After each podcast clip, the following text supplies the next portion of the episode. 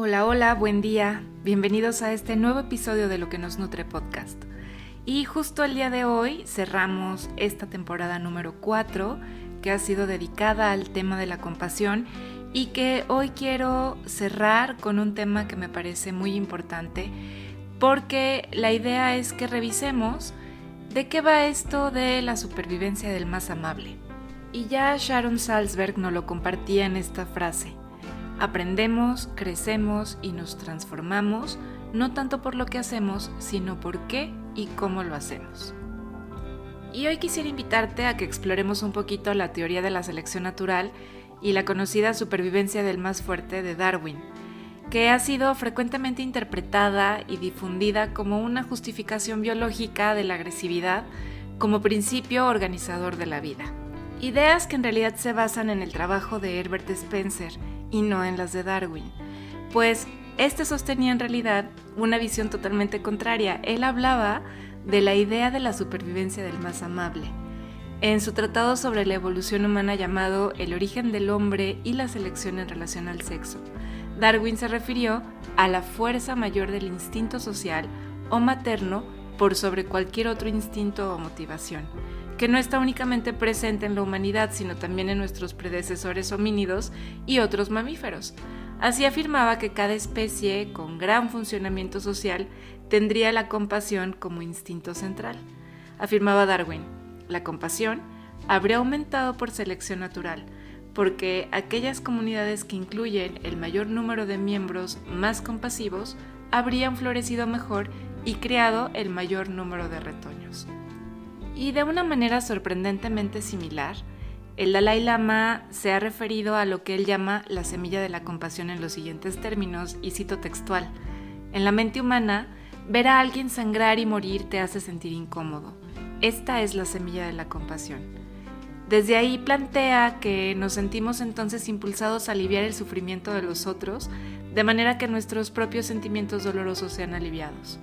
Tanto Darwin como el Dalai Lama han defendido la idea de que este deseo de aliviar el sufrimiento de otros para aliviar el propio es tan solo la semilla de la compasión, la cual puede eventualmente extenderse hacia una actitud de conexión y de cuidado respecto a todos los seres sintientes.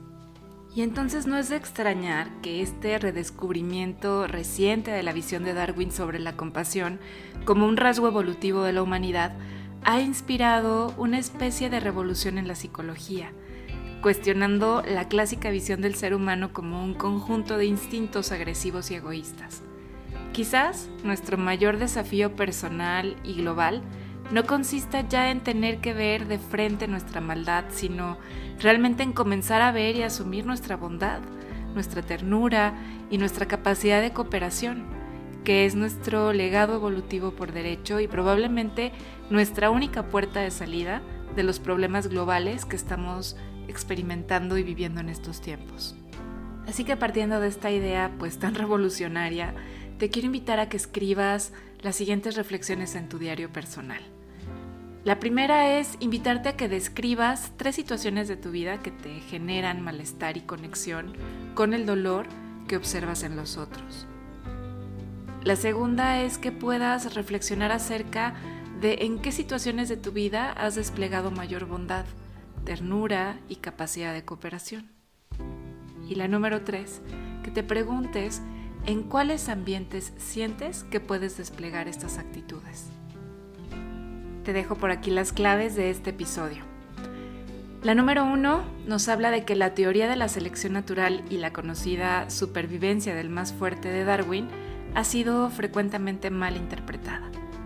La número 2. Darwin afirmaba que las especies con gran funcionamiento social como la humana y la de algunos homínidos tendría la compasión como instinto central. Número 3.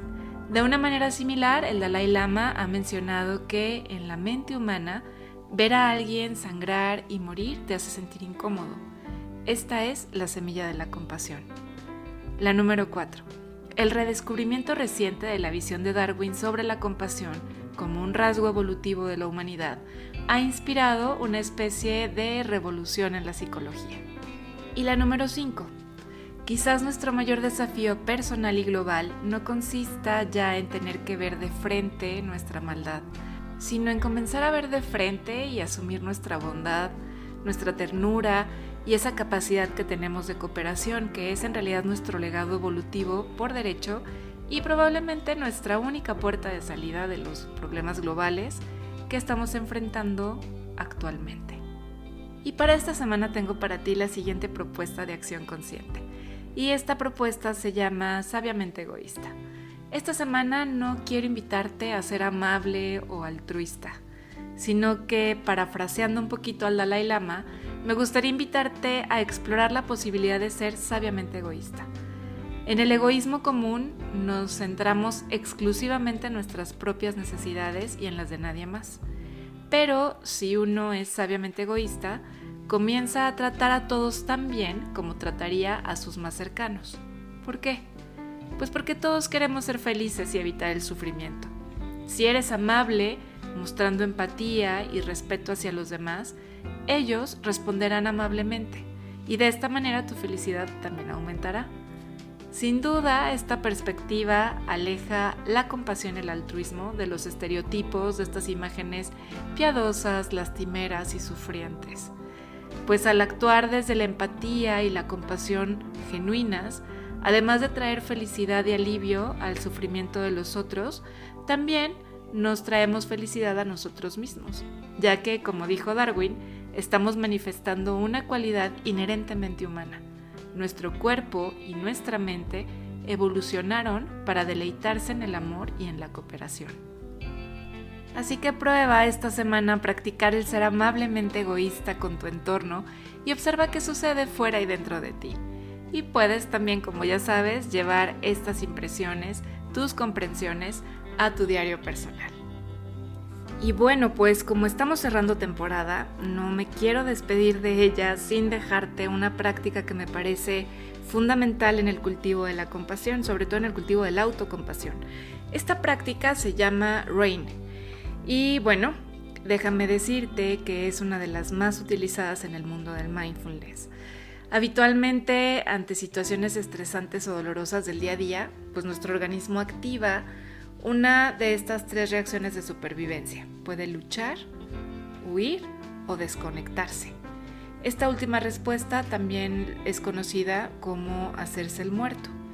Y bueno, estas tres respuestas tienen sentido en un entorno natural, donde lo más adaptativo pues es huir ante un depredador o luchar contra él, o bien hacerte el muerto, ¿no? Sin embargo, en nuestro mundo de asfalto cotidiano, el reaccionar de cualquiera de estas formas es muy poco adaptativo. Las amenazas que vivimos pues suelen ser subjetivas y de corte emocional. Poco o nada tienen que ver con depredadores externos, sino más bien con emociones que nos desbordan y que no sabemos cómo gestionar.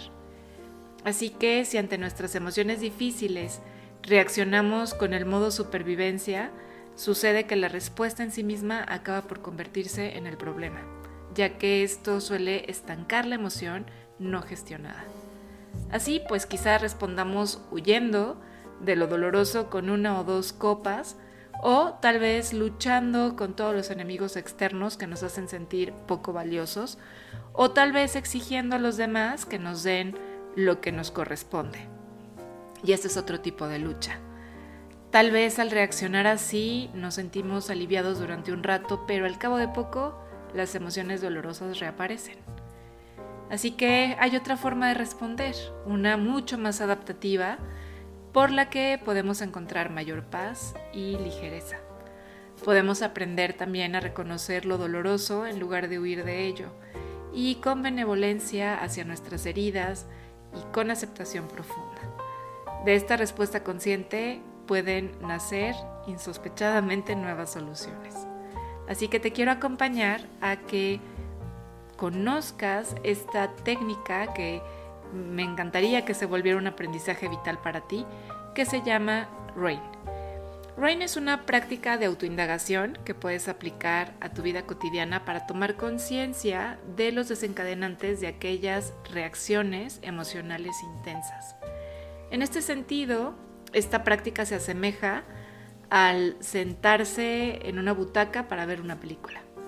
Desde la butaca uno puede observar el papel de los diferentes personajes sin identificarse demasiado con ninguno de ellos.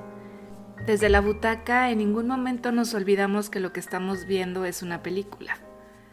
A lo largo del día, cuando sientas que una situación te desborda o bien cuando intuyas que te estás enredando en reacciones emocionales ante algo que te sucede, detente un par de minutos y déjate mojar por la lluvia. Es muy sanador y además te garantizo que limpia la mente y el corazón. Para esto es muy útil que utilicemos el acrónimo RAIN para que te guíe tu actitud, así como para profundizar en lo que en ti desencadena una situación concreta, sea la que sea. Así que el punto número uno, que está dado por la R, significa reconoce la presencia de los pensamientos, emociones, sensaciones, recuerdos, deseos en el momento en el que empiezan a surgir.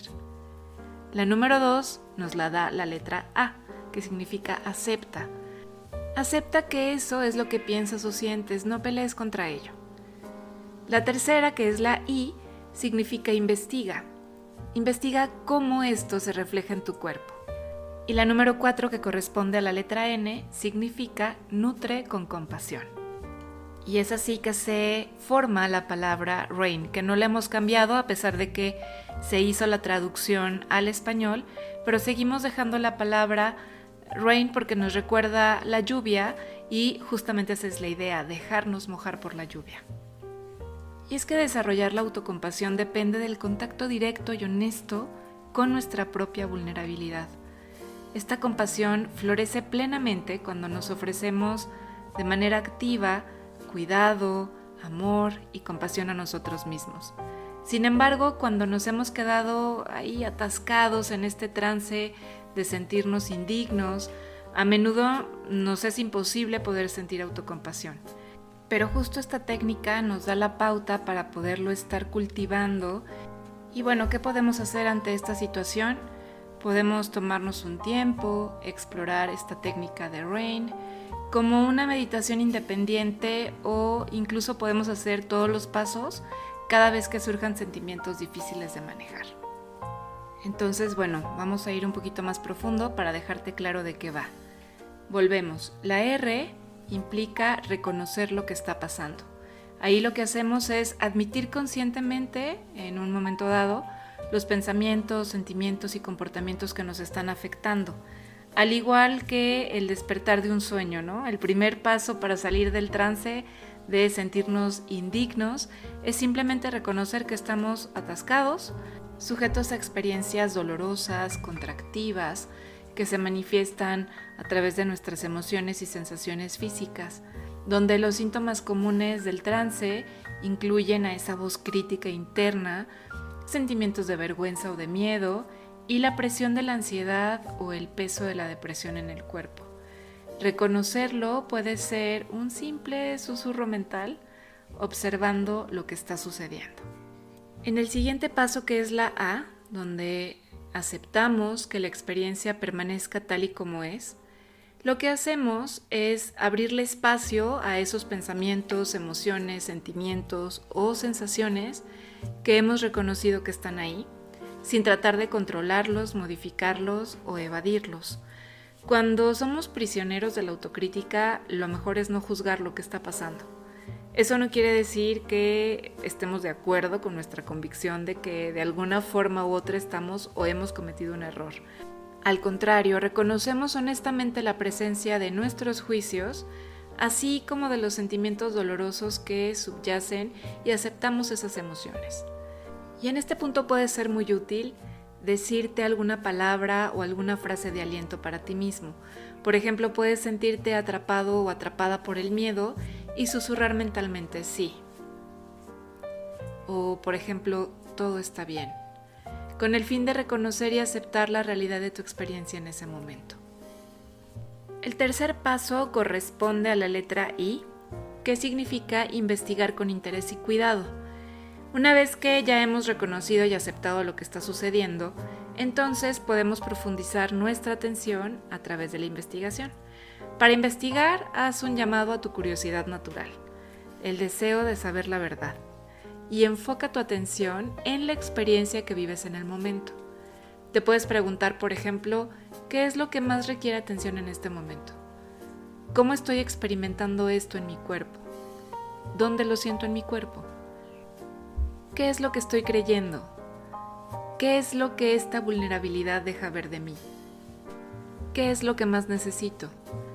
Cualquiera que sea la pregunta, tu investigación será mucho más transformadora si te alejas del análisis intelectual, de estar intentando conceptualizar todo y más bien si te enfocas y llevas tu atención a los sentidos y a las sensaciones de tu cuerpo. Cuando investigamos es esencial acercarnos a la experiencia con mucha ternura, con suavidad, sin juicio.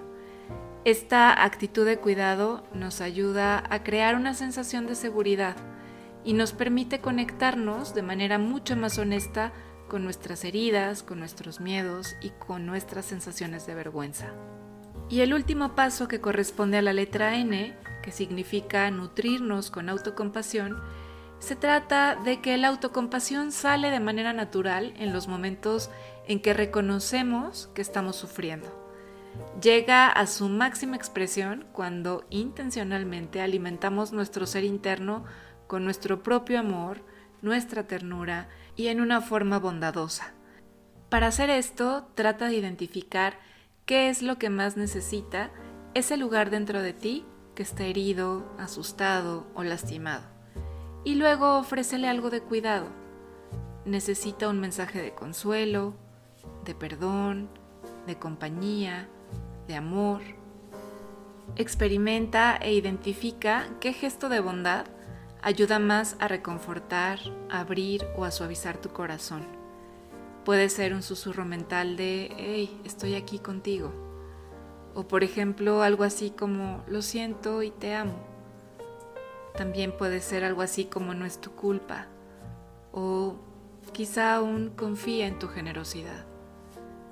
Además del susurro de cuidado, muchas personas encuentran muy reconfortante poner la mano en el corazón o en la mejilla, o el imaginarse que está rodeado o abrazado por una luz radiante y tibia y si te es difícil brindarte amor a ti mismo, quizá puedas traer a tu mente a un ser amado, una figura espiritual, un familiar, un amigo, hasta tu mascota.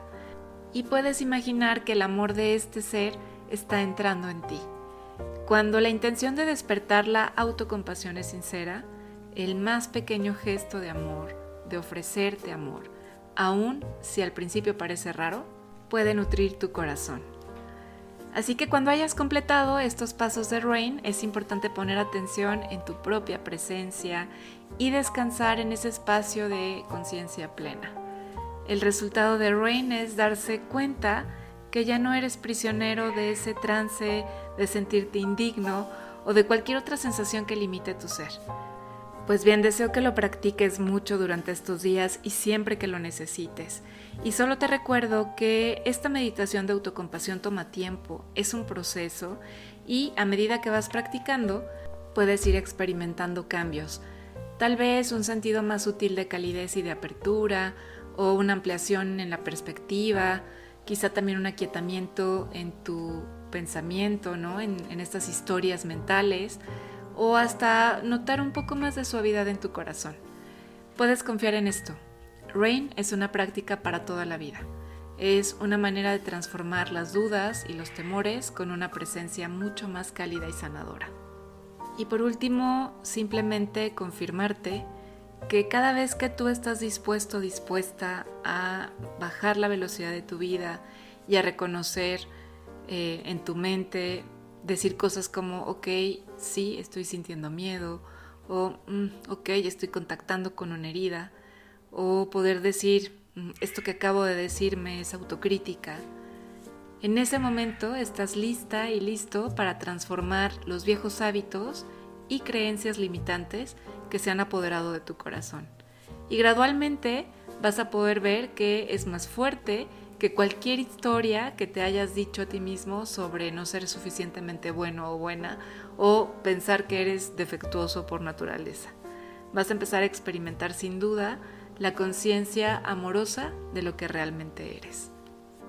Y pues bueno, espero que esta práctica, este tema, sobre todo la temporada completa, haya traído para ti muchas comprensiones, muchas posibilidades de abrir panoramas, de poder abrir el corazón, de poder ampliar tu núcleo de la compasión y bueno, pues de alguna forma también que sea ese bálsamo y ese apapacho que todos necesitamos de pronto. Y bueno, no me quiero ir sin antes darte las gracias por escucharme, por compartir los episodios, por ser parte de este proyecto y te invito a que me acompañes el próximo lunes para seguir cultivando juntos luz, sabor y nutrición en la vida cotidiana. Hasta muy pronto.